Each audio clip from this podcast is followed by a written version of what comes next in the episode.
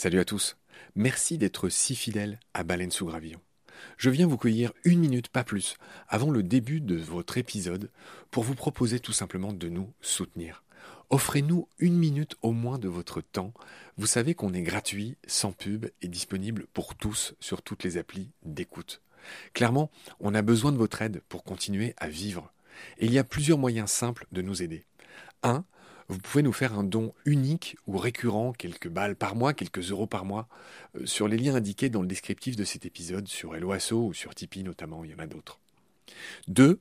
Vous pouvez installer le moteur de recherche Lilo au lieu d'utiliser Google qui vous exploite, vous le savez. Et le résultat, c'est que euh, chaque recherche génère ce qu'on appelle des gouttes et pour nous, c'est des petits sous. Voilà. Pour vous, en plus, c'est gratuit. Donc, c'est pas difficile. Encore une fois, tous les détails sont dans le descriptif de cet épisode. Moi et plusieurs membres de l'équipe de BSG, on propose maintenant des fresques de la biodiversité, on propose des conférences. Ben, Parlez-en dans votre entreprise, dans votre asso, dans votre boîte, quoi. Et euh, évidemment, on vient, avec tout le savoir-faire de Baleine sous Gravillon, vous raconter le vivant, tout simplement. 4. On peut aussi créer vos podcasts ou en tout cas vous apprendre à faire les vôtres. On fait des formations pour ça et euh, bien sûr contactez-nous pour en savoir plus. 5 on cherche un partenaire pour tout l'écosystème de baleines sous gravillon. Et il y a différentes modalités. On en cherche un pour l'ensemble, on peut en prendre un pour euh, un podcast en particulier, ou euh, ce qu'on fait de plus en plus, on peut en prendre un pour euh, une série d'émissions. Évidemment, euh, c'est négatif, c'est moins cher à chaque fois. Moins bon marché, j'ai envie de dire, parce qu'on n'est pas si cher. Donc euh, voilà, vous pouvez devenir coproducteur de ce qu'on fait. En tout cas, ben, voilà, prenez conscience que ce qu'on fait est certes gratuit, mais on a besoin de vous pour continuer à exister. Moi, ça fait trois ans que je fais ça sur mes fonds, et là, ben, évidemment, je suis obligé de, faire autre chose hein, pour euh, vivre, sachant que France Culture ne suffit pas à me faire vivre. Voilà. Pour nous joindre, c'est simple, contact at baleinesougravillon.com. Tous les détails sont dans le descriptif de l'épisode. Je vous laisse maintenant retrouver l'épisode du jour. Je vous dis merci, salut, à bientôt.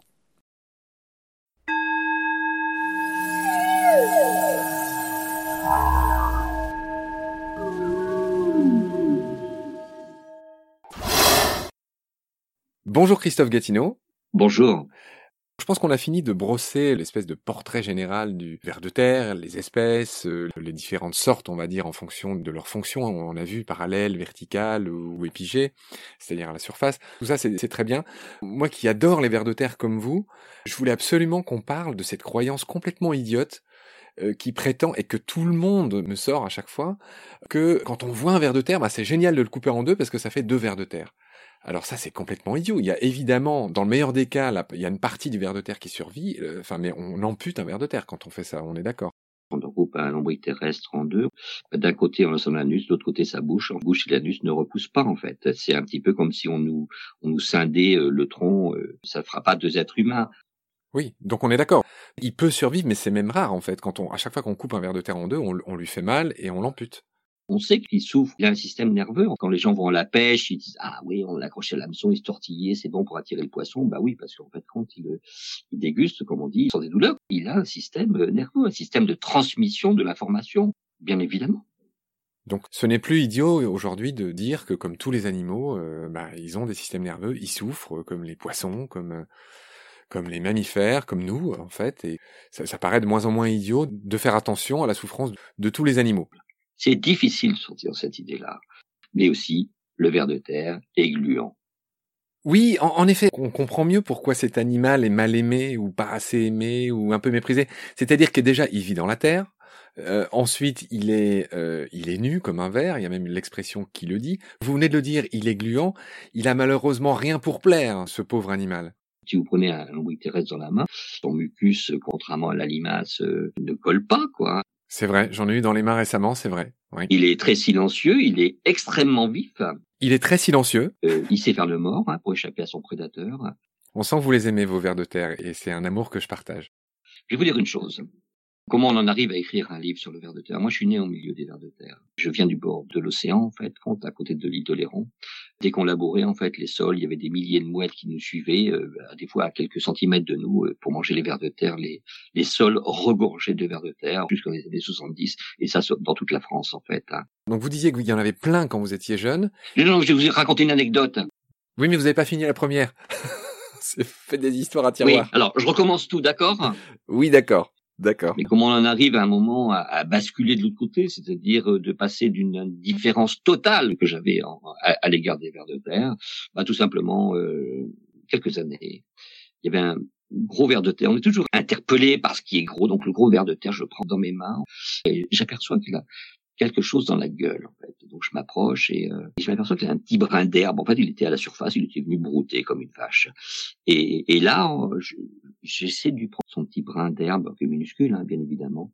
Et là, il va marquer, ça, ça, dure euh, une fraction de seconde, il, se recule, c'est-à-dire il serre la gueule et, il s'oppose en fin de compte à lâcher le, ce brin d'herbe.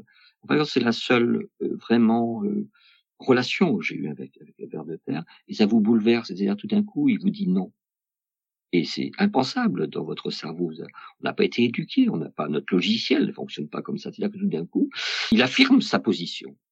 Dans ce moment-là, je me suis mis à m'intéresser beaucoup à eux, à les observer. Et je, vis au milieu, toujours au milieu des vers de terre. C'est-à-dire que l'histoire de votre passion découle de cette unique rencontre avec ce gros ver de terre. C'est très poétique ce que vous racontez. Mais vous savez, les, les, les rencontres avec les animaux, c'est toujours comme ça, en fait, quand il y a un événement qui fait... Euh... Non, mais en général, c'est un dauphin ou un aigle. Mais vous, c'est un ver de terre, c'est génial. Ah, c'est un, un ver de terre, je vous dirais, mais c'est en même temps, euh, c'est en même temps euh, des hirondelles, c'est en même temps des insectes. Faut quand même savoir que quand vous oui, votre amour n'est pas exclusif. Quand vous vivez dans la nature, vous vivez, euh, si vous avez envie de vivre en, en, en, je dirais, en collaboration avec les avec les êtres qui vivent autour de vous, bien évidemment, vous avez des rencontres. Nous, régulièrement, et ça a été observé maintes fois, des insectes peuvent venir vous chercher parce qu'ils ont besoin d'aide. Un oiseau peut venir vous chercher parce que son petit est tombé par terre et qu'il est, qu'il est à la merci des prédateurs. Je vais encore vous interrompre, Christophe, parce que c'est, c'est évidemment passionnant et ça m'est arrivé aussi. Mais je voudrais qu'on en revienne à une autre question que je voulais vous poser. C'est ce qu'on disait tout à l'heure, c'est que le ver de terre est un, est un marqueur de biodiversité, est un marqueur de bonne santé des sols. Je voudrais savoir pourquoi les vers de terre disparaissent aujourd'hui. Pourquoi les vers de terre disparaissent aujourd'hui? Une cause extrêmement importante, en fait, compte, c'est que l'agriculteur a cessé de les nourrir. Autrefois, on leur cultivait, on, il y avait des résidus de récolte, et puis on, on faisait ce qu'on appelait des, des intercultures, c'est-à-dire une culture était faite pour l'homme et une culture était faite pour la vie du, du sol. C'était l'époque des fumures, c'était l'époque des fumures et, et autres engrais naturels? Oui, c'est-à-dire qu'on allait pendre des fumiers, mais plus que cela, on allait cultiver. D'accord. En résumé, les vers de terre disparaissent parce qu'on ne les nourrit plus. Donc c'est pas tant un problème de pesticides. Les pesticides, c'est une autre couche en fait. Compte, c'est-à-dire que vous avez différentes strates et je dirais que le, le, second problème, bien évidemment, ce sont les pesticides, mais au, au même titre que les engrais chimiques. C'est-à-dire qu'à partir du moment où euh, l'agriculteur, mais quand je dis l'agriculteur, c'est pas l'agriculteur, c'est c'est un symbole en fin de compte, hein, parce que c'est pas lui qui décide cela finalement. Rompt sa collaboration avec l'environnement, bien nourrir directement la plante plutôt que de nourrir la vie du sol.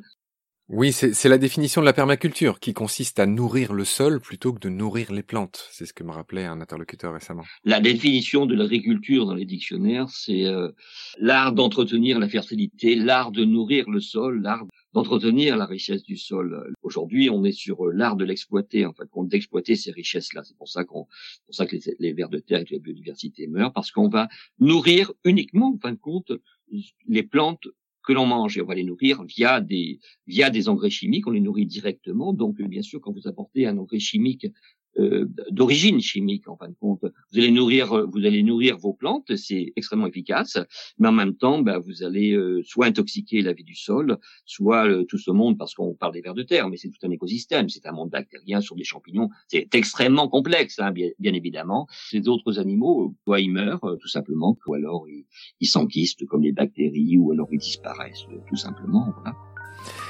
On en a fini sur cet épisode du ver de terre. Au revoir et à bientôt. C'est moi qui vous remercie.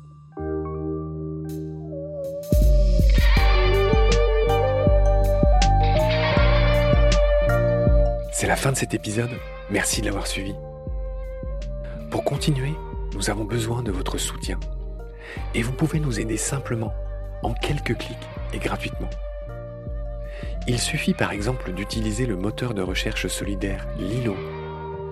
Ainsi, chacune de vos recherches sur Internet générera des gouttes qui seront reversées au projet de votre choix, comme Baleine sous gravillon par exemple. Vous pouvez par ailleurs vous abonner à nos podcasts comme d'habitude. partager les liens, devenir adhérent de l'association BSG ou encore faire un don sur Helloasso ou sur Tipeee. Grand merci par avance. Je remercie tous mes équipiers pour leur aide précieuse. Je vous retrouve bientôt pour de nouveaux épisodes. Et d'ici là, prenez soin de vous et de ce qu'il y a autour de vous. Merci. À bientôt.